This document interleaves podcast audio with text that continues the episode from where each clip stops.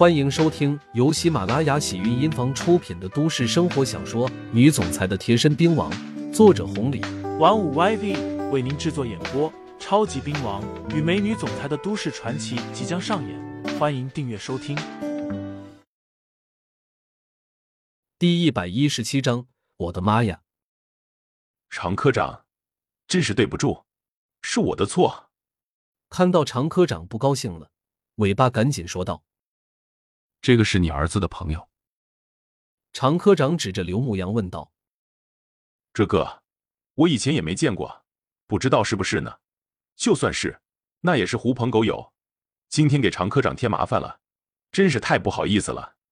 你看着处理吧，别嚷嚷。这可是五星级大酒店，真以为是外面大排档啊？”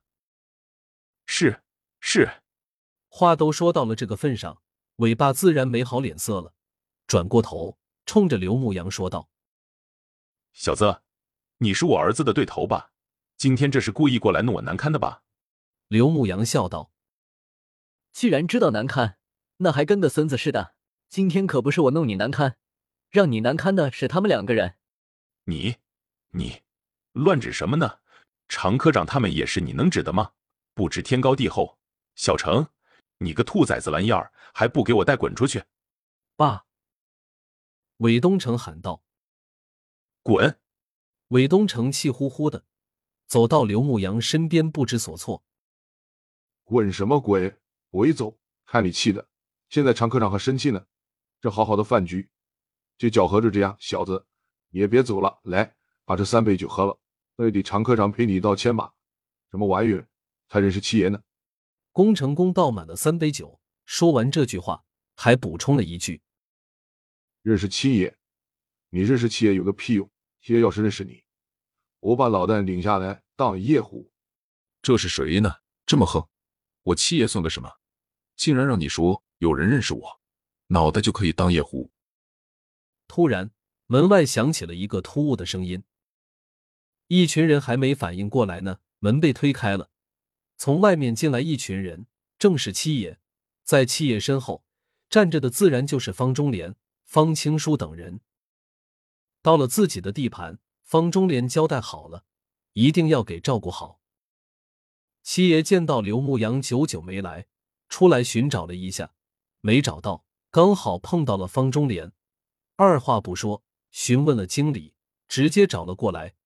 没想到一到这边就听到了“工程工”这句话，再结合现场的情况，七爷不是傻子，哪里不明白发生了啥事？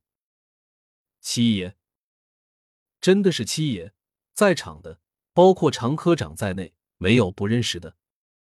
更让他们跌掉下巴的是，在七爷的身后，方中莲、方青书竟然也来了。我的妈呀！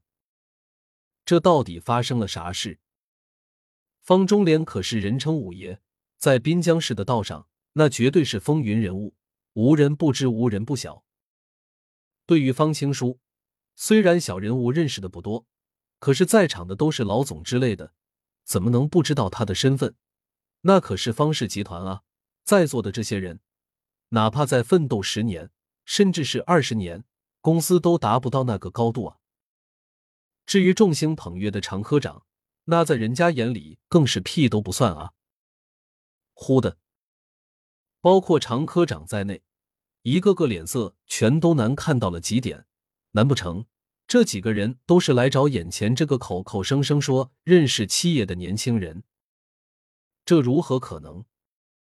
只是不给大家揣测的机会，方中莲大踏步走了过来，表情恭维，客客气气的说道：“刘大师，真是抱歉，给你带来麻烦了。